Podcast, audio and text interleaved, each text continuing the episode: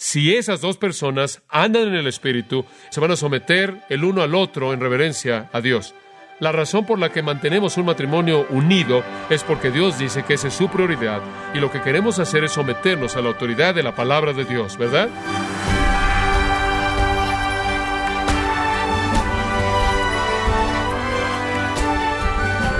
Gracias por acompañarnos en Gracia a vosotros con el pastor John MacArthur.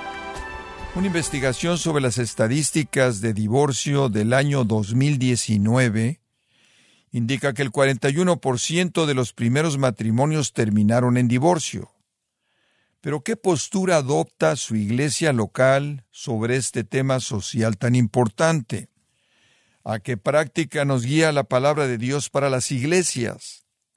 Bueno, John MacArthur, en la voz del pastor Luis Contreras, continúa tratando este tema que sin duda sigue siendo un instrumento que afecta a la sociedad, y a su iglesia de alguna manera. Nos encontramos en la serie El dilema del divorcio, aquí en gracia a vosotros. Vayamos juntos a la palabra de Dios, Mateo capítulo 19. Mateo capítulo 19.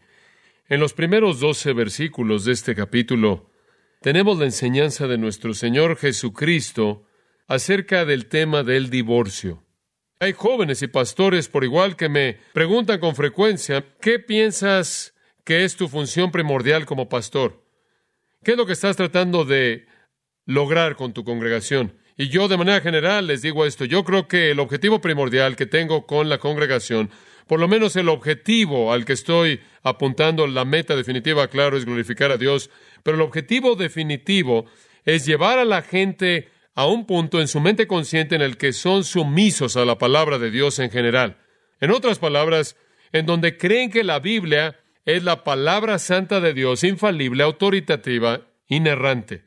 Y cuando la Biblia habla, es el fin del argumento habla con autoridad, de manera autoritativa, y debemos responder a ella y obedecerla. Si yo como pastor tan solo puedo llevar a la congregación a hacer un compromiso general con la autoridad de la palabra de Dios, entonces usted puede presentarle cualquier principio de la palabra de Dios y tiene la obligación, mediante ese compromiso de corazón, de someterse a eso.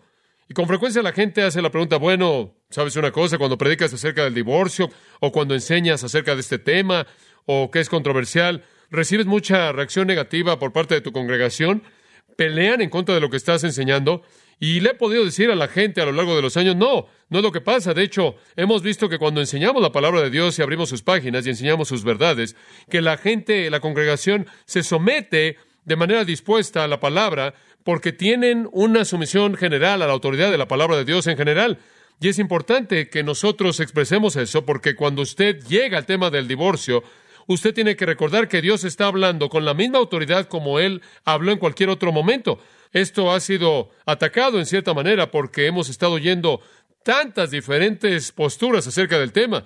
Como dije antes, una membresía no santa en una iglesia tiende a querer más y más concesiones y algo muy conveniente sucede en muchas iglesias. Simplemente eliminan la Biblia o simplemente la reinterpretan o dicen, bueno, esa parte era un asunto cultural y no podemos aferrarnos a eso, o no es así de serio. Y entonces, para comenzar, simplemente quiero afirmarle que cuando Dios habla, escuchamos, y realmente no hay debate con eso, somos llamados a someternos a la autoridad de la palabra de Dios. Y cuando la palabra de Dios habla, de manera dispuesta y ansiosa, esto es con anhelo y amor y disposición y felicidad y gozo, nos sometemos a la autoridad de la palabra de Dios, sabiendo que en esa obediencia hay gran bendición. Entonces volvemos a abrir las páginas de nuestras Biblias y vamos a Mateo 19 y recuerdo, no solo a partir de este texto, sino de muchos otros, que estaremos examinando el mismo tema y recordemos lo que Dios enseña acerca del divorcio. La única respuesta es una respuesta correcta y esa es una de sumisión a la palabra de Dios. Jesús lo dijo de esta manera. No solo de pan vivirá el hombre, sino de toda palabra que sale de la boca de Dios. Es nuestro alimento. Vivimos por toda palabra que sale de la boca de Dios. Y la boca de Dios nos ha dado palabras muy esenciales del tema del divorcio. El hecho que el día de hoy el divorcio es epidémico y que nos rodea, y todos somos tocados por el mismo, y que todos somos amenazados por su impacto devastador, no cambia en nada la palabra santa de Dios. Entre más rápido el pueblo de Dios comienza a obedecer su palabra, más rápido van a experimentar la plenitud de su bendición. Entonces, tiene que funcionar en el tema del divorcio, por difícil que sea, como también funciona en el tema de la salvación o en cualquier otra área. Como usted sabe, la gente corre con disposición a la verdad de la redención y a la verdad del perdón y quiere salirse de la verdad del divorcio y de vidas santas. Pero no podemos hacer una dicotomía así de la revelación de Dios. Ahora, para volver a fijar nuestros ojos en lo que nuestro Señor enseña, permítame leerle Mateo 19, versículos 3 al 9. Entonces vinieron a él los fariseos tentándole, diciéndole, ¿es lícito al hombre repudiar a su mujer por cualquier causa? Él respondiendo les dijo, ¿no habéis leído que el que los hizo al principio, varón y hembra los hizo? Y dijo, por esto el hombre dejará padre y madre y se unirá a su mujer y los dos serán una sola carne. Así que no son ya más dos, sino una sola carne. Por tanto, lo que Dios juntó no lo separe el hombre. Le dijeron, ¿por qué pues mandó Moisés dar carta de divorcio y repudiarla? Él les dijo, por la dureza de vuestro corazón, Moisés os permitió repudiar a vuestras mujeres, mas al principio no fue así. Y yo os digo que cualquiera que repudia a su mujer, salvo por causa de fornicación, y se casa con otra, adultera, y el que se casa con la repudiada, adultera. Ahora esa es la enseñanza clara del Señor Jesucristo del tema. No es muy mística, no está escondida, simplemente es muy clara. Y la última vez señalamos que el Señor al enseñar del divorcio aquí y al confrontar a los fariseos, está comenzando una nueva dimensión de su ministerio en su vida. Al final del capítulo 18, él concluye con una lección maravillosa acerca de la semejanza del creyente a un niño. Después en el 19.1 dice, cuando él terminó estas palabras, partió de Galilea. Ese fue el final del ministerio galileo. Por varios años había estado ministrando en Galilea y ahora se acabó. Y él comienza en su viaje a su pasión en Jerusalén, a su muerte y resurrección. Y al hacerlo, él cruza por el Jordán a las fronteras de Judea o a la región de Judea más allá del Jordán, llamada Perea, de la palabra Perán, que significa más allá. Entonces tenemos en el capítulo 19 y 20 su ministerio en Perea. Él ministró en el área Galilea y ahora en el área de Perea. Es otra área donde había muchas personas judías que necesitaban saber que él era el Mesías y entonces él fue ahí y grandes multitudes le siguieron. Versículo 2, la sanó y en Marcos capítulo 10 añade que él también les enseñó y ciertamente les enseñó cosas acerca del reino y acerca de sí mismo como el Salvador. Entonces llegamos a esta nueva dimensión y conforme él está progresando en ese ministerio en Perea, él es confrontado en el versículo 3 por sus archienemigos quienes siempre estaban buscando desacreditarlo y destruirlo y estos son los fariseos. Entonces el versículo 3 comienza con el ataque Ahora usted recordará que vienen a él y lo prueban. Y tienen dos cosas en mente. Le dicen, es lícito divorciarse de su esposa por toda causa. Esa es la postura popular. Esa es la postura que tenía un rabino popular y en cierta manera todo el mundo le gustaba esa postura porque usted podía deshacerse de su esposa cuando quisiera. Entonces esperan que Jesús adopte la postura contraria y de esta manera pierda la popularidad de manera instantánea. La multitud se iba a esparcir, esperan, y será desacreditado como alguien que se aferraba a una postura muy estrecha. Entonces están buscando desacreditarlo, pero más que eso están buscando destruirlo. Pero era un territorio gobernado por Herodes Antipas, quien tenía un matrimonio ilegítimo. Él se había casado no solo con la esposa de su hermano, sino que la esposa de su hermano era un pariente cercano. Entonces no solo era adulterio, y robarse a la esposa, sino que era también incesto. Juan el Bautista había confrontado su unión y le habían cortado la cabeza. Estaban esperando que Jesús adoptara una postura fuerte contra el divorcio y por lo tanto también perdiera su cabeza. Entonces se hicieron una pregunta. ¿Es lícito para un hombre divorciarse de su esposa por cualquier causa? Ellos saben que Jesús había enseñado antes, lo cual se registra en Mateo 5 y Lucas 16, que no era lícito. Y ellos sabían que él no iba a adoptar la postura popular y esperaban que esto iba a terminar rápidamente con su popularidad con las personas que se congregaban en torno a él. Ahora Jesús no evadió el asunto, él les responde. Y entramos a los versículos 4 a 6 la última vez y vimos la respuesta, la respuesta que sigue a su ataque. Él no le dio la vuelta a la pregunta, él no evitó el problema, él confrontó de frente la pregunta. Hace algunos años atrás, cuando me involucré por primera vez en hablarle a los medios masivos de comunicación en la televisión y el radio, se me aconsejó que no pusiera atención a lo que preguntaban. Ellos decían que los medios masivos de comunicación, fuera que estuviera en la política o lo que sea, cuando usted entrevistaba a la gente, aprenda a no decir nada que tenga que ver con su pregunta. No le haga caso a lo que le preguntan y hable de lo que usted quiere hablar. Y más adelante el reportero va a meter la pregunta para que encaje con su respuesta. Y realmente funciona así. Ellos apuntan la cámara a usted y usted responde a muchas preguntas. Quitan la cámara y la enfocan en sí y hacen preguntas que encajen con sus respuestas. Entonces, la idea es que usted dice lo que quiere decir y da su línea. No se enrede en tratar de responder una pregunta que no quiere responder en público. Simplemente diga lo que quiere decir y ellos van a hacer que sus preguntas encajen con las respuestas que usted les da, para que no se vean mal. Y eso es lo que hacen. Eso es lo que hacen en muchos casos. Ahora no siempre funciona muy bien con las entrevistas en televisión, pero cuando usted tiene una entrevista grabada, ese es un estándar bastante común.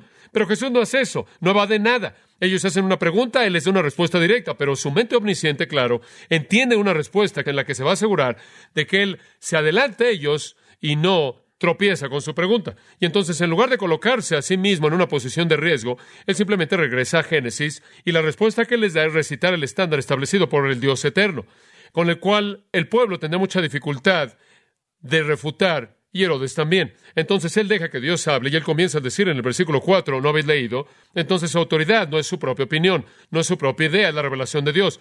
Él regresa a la palabra de Dios, cita a Génesis y da cuatro razones por las que no es lícito divorciarse. Cuatro razones. Razón número uno, versículo cuatro. ¿No habéis leído que el que los hizo, varón y hembra, los hizo al principio? Y esa es la primera razón por la que no deben divorciarse. Cuando Dios creó la situación ideal, era un hombre, una mujer, y no había opciones adicionales. Eso es todo. Solo un hombre, una mujer, y no había ninguna alternativa, no había ninguna opción. Así es como Dios lo diseñó. En segundo lugar, el divorcio no está en el plan de Dios no solo debido a, la creación de un hombre y una mujer, sino debido al vínculo fuerte, versículo 5. La palabra unirá, pegarse. Dios diseñó que hubieran dos personas para que estuvieran pegadas juntas. En tercer lugar, debido a una carne, usted tiene a dos convirtiéndose en uno en el versículo 5, y después en el versículo 6 él dice, ya no son más dos, sino uno, y no puede dividir a uno. Entonces, un hombre, una mujer, un vínculo fuerte, una carne. Después, la cuarta razón por la que no hay divorcio en el versículo 6 a la mitad, lo que Dios unió no lo separa el hombre. El hombre es una obra de Dios y entramos a detalle la última vez. Entonces, cuando él fue confrontado con la pregunta de que si era lícito que un hombre se divorciara de su esposa por cualquier causa, Jesús dijo, no saben que Dios dijo y no pueden llegar a una corte más elevada que esa. Dios dijo, un hombre, una mujer, vínculo fuerte, carne fuerte, el matrimonio es mi obra divina, no se divorcien, no se divorcien. Ahora ellos realmente les cuesta trabajo discutir contra eso. Esa es la palabra del Dios vivo en Génesis 1.2. Quiero tomar un pequeño interludio entre los versículos 6 y 7 y quiero regresar al Antiguo Testamento un poco para mostrarle cómo esto se ve de manera coherente a lo largo del Antiguo Testamento. Cuando Dios estableció la idea de un hombre, una mujer para toda la vida, vínculo fuerte, una carne, obra de Dios sin divorcio, cuando Dios estableció eso, Él realmente lo afirmó. Permítame mostrarle algunas de las maneras en las que Él lo afirmó. En los diez mandamientos, lo cual cristaliza la ley de Dios para la vida del hombre. Él dijo, no cometerás adulterio. En otras palabras, el adulterio es una palabra que tiene que ver con una relación sexual fuera de la unión de un matrimonio por parte de personas casadas. Cuando una persona casada tiene una relación con alguien que no es su cónyuge, eso es adulterio y no cometerás adulterio. En otras palabras, nunca, nunca violes el matrimonio. Nunca violes el matrimonio. Esa es una de las leyes más clave que Dios jamás estableció. En caso de que lo haga, Levítico 20:10 dice que si alguno cometiera adulterio, ciertamente morirá. Ahora, lo único que puede romper un matrimonio, el pecado que rompe un matrimonio es adulterio, de acuerdo con la ley de la prioridad de Dios, porque resulta en qué? En muerte. Cuando usted tiene muerte, usted tiene el fin de un matrimonio. No hay duda acerca de eso. Y entonces Dios dice un hombre, una mujer, vínculo fuerte, una carne, obra de Dios, no hay divorcio. Y si usted comete adulterio, usted pierde su vida. Entonces realmente no había provisión para el divorcio, solo para la ejecución lo cual liberaría a la persona, claro, para volverse a casar si hubiera sido el cónyuge inocente. El punto es este. Cualquier pecado sexual es serio. La violación de un matrimonio es fatal, muy serio. Eso nos da la postura de Dios, de la santidad de un hombre, una mujer, vínculo fuerte, una carne, obra de Dios, no hay divorcio. Él realmente toma en serio lo que él dice, es una palabra muy fuerte. Ahora permítame profundizar. En los diez mandamientos, los diez mandamientos terminan con esta afirmación, no codiciarás. Y después él lista una serie de cosas, incluyendo qué? Su mujer. Entonces Dios no solo está diciendo que no debes cometer adulterio, ni siquiera debes querer cometer adulterio. No es solo que no lo hagas, sino que ni siquiera debes pensar en hacerlo. Jesús reforzó esto en Mateo 5:28, cuando él dijo, si un hombre mira a una mujer para codiciarla, ya adulteró con ella en su corazón. Escuche, el matrimonio es tan sagrado, tan santo. Hay una separación tal de dos personas, el uno para el otro, es tanto una obra de Dios que cualquier violación del matrimonio en cuerpo o en mente es violar el mandamiento de Dios. La ley prioritaria de Dios es que cuando una persona viola eso en cuerpo, deben ser ejecutados en el momento. Así de sagrado es el matrimonio. Ahora, esa es la manera en la que Dios lo diseñó desde el principio. Ese es el plan perfecto ideal de Dios. Pero parece muy difícil para la gente vivir a ese nivel, ¿no es cierto? Y los matrimonios parecen simplemente no ser nada más que un campo de batalla, simplemente un lugar donde la guerra se lleva a cabo todo el tiempo. La gente parece estar al borde de separarse, y sea que estén en la iglesia o fuera de la iglesia, parece ser un problema bastante común entre aquellos que se llaman cristianos. Y quiero llevarlo atrás para que tenga un entendimiento de eso al libro de Génesis. ¿Por qué es tan difícil el mantener el ideal de Dios? ¿Por qué es tan difícil que la gente tenga una relación significativa de un hombre, una mujer, de un vínculo fuerte, de una carne? ¿Por qué es tan difícil eso? Permítame mostrarle por qué. Cuando Dios creó Génesis 1.28, Él creó, dice en el 27, varón y hembra los creó, a un hombre y una mujer. Dios los bendijo y les dijo, fructificad y multiplicaos, llenad la tierra y sojuzgadla y señoread. Detengámonos ahí. Cuando Dios hizo al hombre y a la mujer, los hizo como un complemento perfecto. Ahora sabemos que Él hizo al hombre como la cabeza. Génesis nos dice que el hombre fue creado primero y la mujer fue hecha para ser su ayuda. Como dice en Génesis 2.18, no es bueno que el hombre esté solo, él necesitaba una ayuda. Entonces la mujer fue creada para venir a su lado, para apoyar, y el hombre debía ser el fuerte, el proveedor, el líder, el protector. Esto nos es afirmado en 1 Corintios 11, 3 al 9, en donde la palabra de Dios presenta con mucha claridad el hecho de que el hombre es la cabeza de la mujer, así como Dios es la cabeza de Cristo y Cristo es la cabeza de su iglesia. Esto también nos es afirmado de manera muy fuerte en 1 Timoteo 2, 11 al 14, en donde dice que el hombre es la cabeza de la mujer, como fue indicado por la creación de Dios. Así es como fue en el principio. Pero usted realmente no ve esa posición de liderazgo de cabeza, conforme usted ve Génesis 1.28. Dios los bendijo, Dios les dijo a ambos, fructificad, multiplicados, llenad la tierra y sojuzgadla y señoread. En otras palabras, había una corregencia, había una armonía tan perfecta, increíble, había una bendición de unión entre el hombre y la mujer, que no había conflicto ni fricción, y el hombre estaba haciendo de manera total, en toda dimensión, en términos de fortaleza y protección y provisión y todo eso. La mujer estaba siendo una fuente de fortaleza y ayuda, como Dios la diseñó que ella fuera, en una armonía tan perfecta, creada por Dios y hermosa, que podía decirse que gobernaban juntos, eran corregentes. Había una majestad en esa relación. El hombre era la cabeza, la mujer se sometía, pero se mezclaban de una manera tan perfecta en unidad que podía ser dicho que se multiplicaron juntos, llenaron la tierra juntos, se enseñorearon juntos y gobernaron la tierra juntos. No había discordia en absoluto. Observe el capítulo 3. Después vino el pecado. Y cuando el pecado vino, eso se perdió. Porque la mujer, al pecar, usurpó el liderazgo. Cuando ella estaba siendo engañada por la serpiente, ella no regresó y dijo a Adán, necesito tu protección, necesito la fortaleza que tú me das, necesito tu guía, me someto a esa protección. Ella no hizo eso, ella simplemente actuó de manera independiente de él, ella oyó la palabra, puedes conocer el bien y el mal y puedes ser como Dios, y ella usurpó el lugar de liderazgo. Después Adán cayó al lugar del seguidor, y debido a que ella lo hizo, él, quien no fue engañado, dice Pablo, también lo hizo. Entonces, en la caída hubo una, una inversión de las funciones ordenadas por Dios. La mujer tomó la guía y el hombre siguió. Y usted sabe lo que pasó. El pecado entró en el mundo.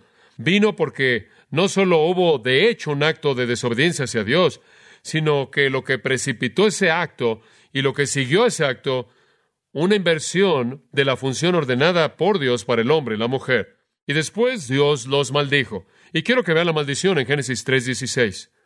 Usted no puede verla todo debido al tiempo. Parte, claro, en el versículo 17, 18 y 19, en donde un hombre tendrá que trabajar para sacar las cosas del suelo, y entonces habría sudor y trabajo y demás, y habría muerte y todo eso. Pero quiero que vea el 3:16, porque aquí hay una maldición en contra del matrimonio, aquí hay una maldición en contra de la relación. Hubo una maldición, en primer lugar, en el dar hijos, versículo 16. En otras palabras, las mujeres sufrirían de mucho dolor al dar a luz los hijos. Y después del 17 en adelante, los hombres sufrirían mucho dolor al sacar los recursos de la tierra. Entonces, la mujer está maldecida ahí al dar a luz y el hombre es maldecido aquí al ganarse el pan, por así decirlo. Pero son maldecidos juntos en términos de su relación al final del 16. Observe lo que dice. Y tu deseo será para tu marido y él se enseñará de ti. Ahora, esa es una declaración muy importante. Tu deseo será para tu marido y él se enseñará de ti. La gente se ha confundido por lo que eso significa. Y la mayoría de los comentaristas dicen que tu deseo simplemente se refiere al deseo normal, fuerte, sexual y la atracción y necesidad que una mujer tiene de un marido. Y el hecho de que un marido se enseñoree de ella es una función normal de liderazgo, un marido guía a su mujer. Pero eso es algo normal y así debe ser y simplemente es algo rutinario. Entonces, ¿qué tiene que ver con ser maldecido? Y le voy a decir otra cosa, eso no es lo que sucede en los matrimonios. Los matrimonios no son lugares en donde la mujer de manera maravillosa continúa deseando a su marido y se siente físicamente atraída de manera fuerte a él, mientras que él se encarga de todas las necesidades de ella y gobierna y provee para ella. No es así. Y ciertamente tampoco es una maldición eso. Entonces tenemos que verlo un poco más de cerca para ver lo que dice el texto. Tiene que ver algo con la caída, porque tiene que ver aquí con una maldición en este contexto. Y la clave para entender ambas frases, observe la última, Él se enseñará de ti. La palabra para enseñarse aquí en el hebreo es mashal. La maldición es un nuevo tipo de gobierno, no la armonía maravillosa del que conocieron antes como cogobernadores juntos sometiendo la tierra, sino una nueva y la autoridad del hombre se convierte perversa y déspota. Y usted pregunta, ¿hay chauvinistas?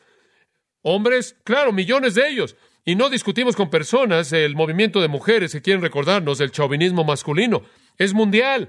Se ha llevado a cabo a lo largo de la historia. Desde la caída, los hombres han tratado de someter a las mujeres. En todas las sociedades del mundo, con unas cuantas excepciones a lo largo de la historia del mundo, han habido sociedades gobernadas por los hombres y en muchos, muchos casos un tipo de dominio abusivo. No negamos eso ni por un momento. Eso es parte de la maldición, los hombres oprimiendo a las mujeres, inclusive en la época de nuestro Señor Jesucristo.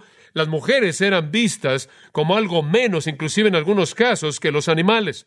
Y en sociedades de nuestro mundo contemporáneo, moderno, es difícil que las mujeres sean entendidas por los hombres porque los hombres tienden a mantenerlas abajo de una manera desequilibrada, inapropiada, pero eso es parte de la maldición. El matrimonio fue maldecido.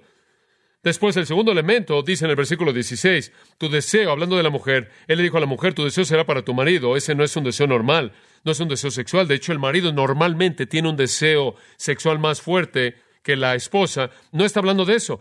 La raíz árabe de esa palabra significa buscar control. Y entonces en el pecado y en la maldición tiene la batalla de los sexos. Y la razón por la que hay conflicto en el matrimonio es porque a partir de ahí la mujer todavía está tratando de salirse debajo de su liderazgo y estar a cargo de todo. Y el hombre está tratando de mantenerla ahí donde está. Y entonces usted no tiene chauvinismo masculino, sino que tiene rebeliones de mujeres y se manifiestan a lo largo de la historia en toda la historia. Una buena manera de entender la frase es ir al 4.7, porque la frase idéntica y las mismas palabras, con la misma construcción gramatical, aparecen ahí.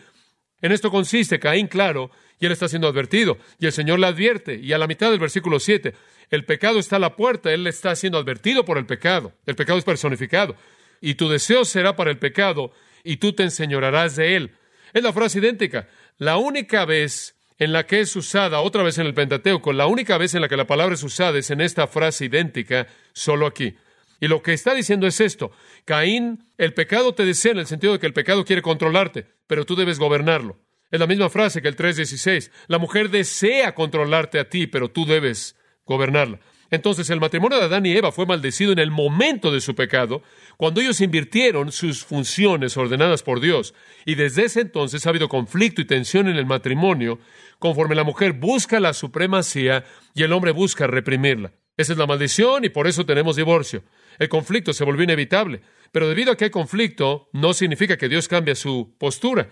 Vayamos hasta el final del Antiguo Testamento, al libro de Malaquías. En Malaquías 2, Dios está condenando al pueblo de Israel y Él los está condenando porque son infieles a sus esposas. Él les dice en el versículo 14, Jehová ha sido testigo entre ti y la esposa de tu juventud, en contra de quien te has conducido de manera impía. Sin embargo, ella es tu compañera y la esposa de tu pacto.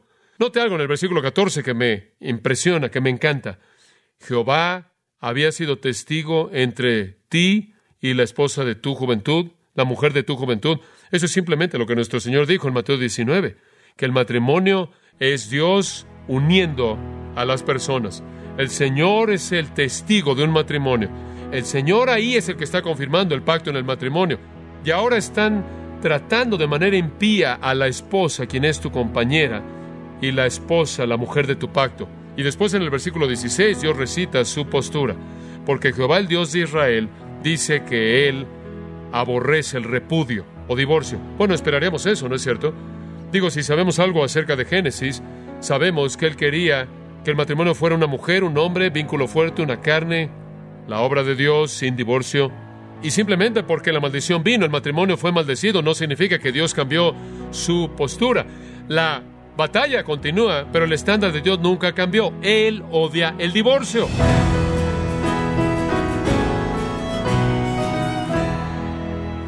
John MacArthur nos ha mostrado la forma en que Jesús se defendió de los ataques de los líderes religiosos de Israel debido a su enseñanza acerca del divorcio. Como cristianos, debemos estar preparados para presentar la misma defensa. Nos encontramos en la serie El dilema del divorcio, aquí en gracia a vosotros. Estimado oyente, quiero recomendarle el libro El dilema del divorcio, en donde John MacArthur le ofrece consejo bíblico para entender el difícil y en ocasiones doloroso tema del divorcio, enseñando desde la palabra de Dios cómo llevar a cabo un compromiso en el matrimonio que sea permanente. Adquiéralo en la página de gracia.org o en su librería cristiana más cercana, recordándole que puede descargar todos los sermones de esta serie El Dilema del Divorcio, así como todos aquellos que he escuchado en días, semanas o meses anteriores, animándole a leer artículos relevantes en nuestra sección de blogs, ambos en gracia.org.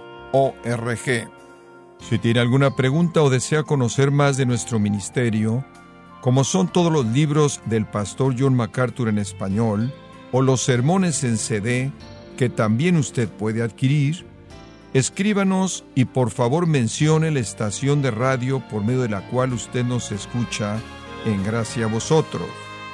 Es importante conocer no solo el país y ciudad de donde usted nos escucha, sino también la radio. Para quienes contactan nuestro ministerio por primera vez, pueden solicitar una copia del mensaje de promoción sin costo alguno, un mensaje por oyente únicamente. Si usted vive en los Estados Unidos o Puerto Rico, escríbanos a Gracia Vosotros, P.O. Box 4000, Panorama City, California 91412. O puede escribirnos a través del siguiente correo electrónico radio arroba gracia.org. Queremos agradecerle su tiempo y sintonía en nombre de John MacArthur y del personal de este organismo e invitarle para que nos acompañe en la próxima edición y así juntos continuar desatando la verdad de Dios un versículo a la vez, en gracia a vosotros.